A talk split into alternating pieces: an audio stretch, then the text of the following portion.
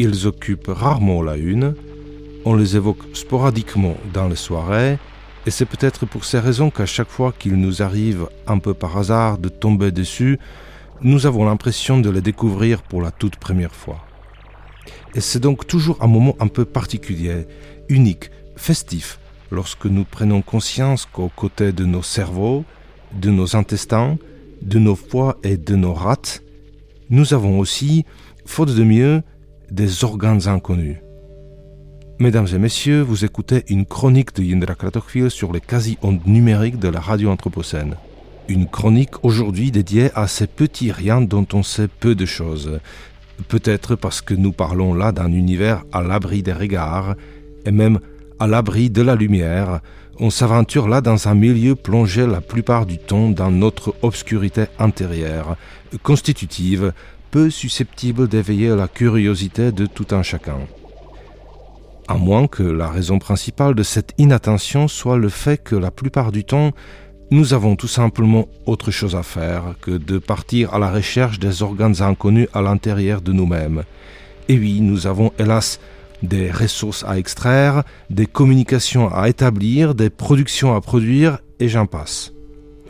Ce qui est fort dommage car des choses vraiment exceptionnelles se trouvent régulièrement en dehors des sentiers battus.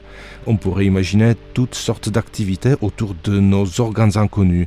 Des jeux de société à faire en famille ou entre amis, des chasses au trésor, des triviales poursuites, bref, il est regrettable de passer à côté de tous ces mystères situés littéralement à portée de main.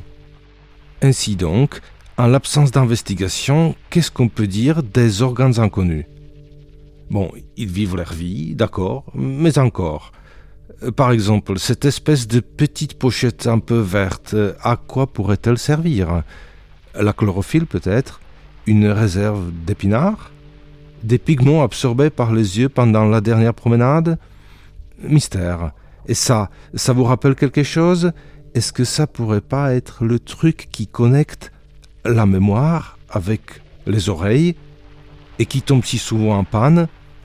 Tous ces petits objets sont vraiment fascinants, surtout lorsqu'on regarde contre la lumière, on y voit parfois comme des choses qui bougent dedans ou des bidules qui se contractent, connectés les uns aux autres par de tout petits tuyaux, on dirait un labyrinthe, une vraie jungle. Pas facile de se repérer là-dedans, euh, surtout dans cet impressionnant complexe dédié à la gestion émotionnelle et sentimentale. On dirait une machine animale avec des pistons à vapeur doublés d'un réacteur de fusion.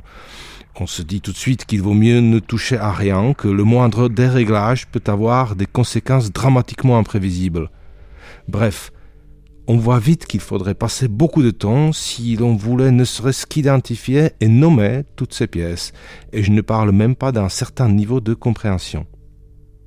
Avec une petite exception tout de même, j'ai comme l'impression que cette chose qui prend pas mal de place et qui a l'air de peser assez lourd, eh bien je crois que ça va être facile à deviner, ça doit être l'ego, voilà, le fameux ego dont la croissance est particulièrement stimulée par de nombreux facteurs environnementaux.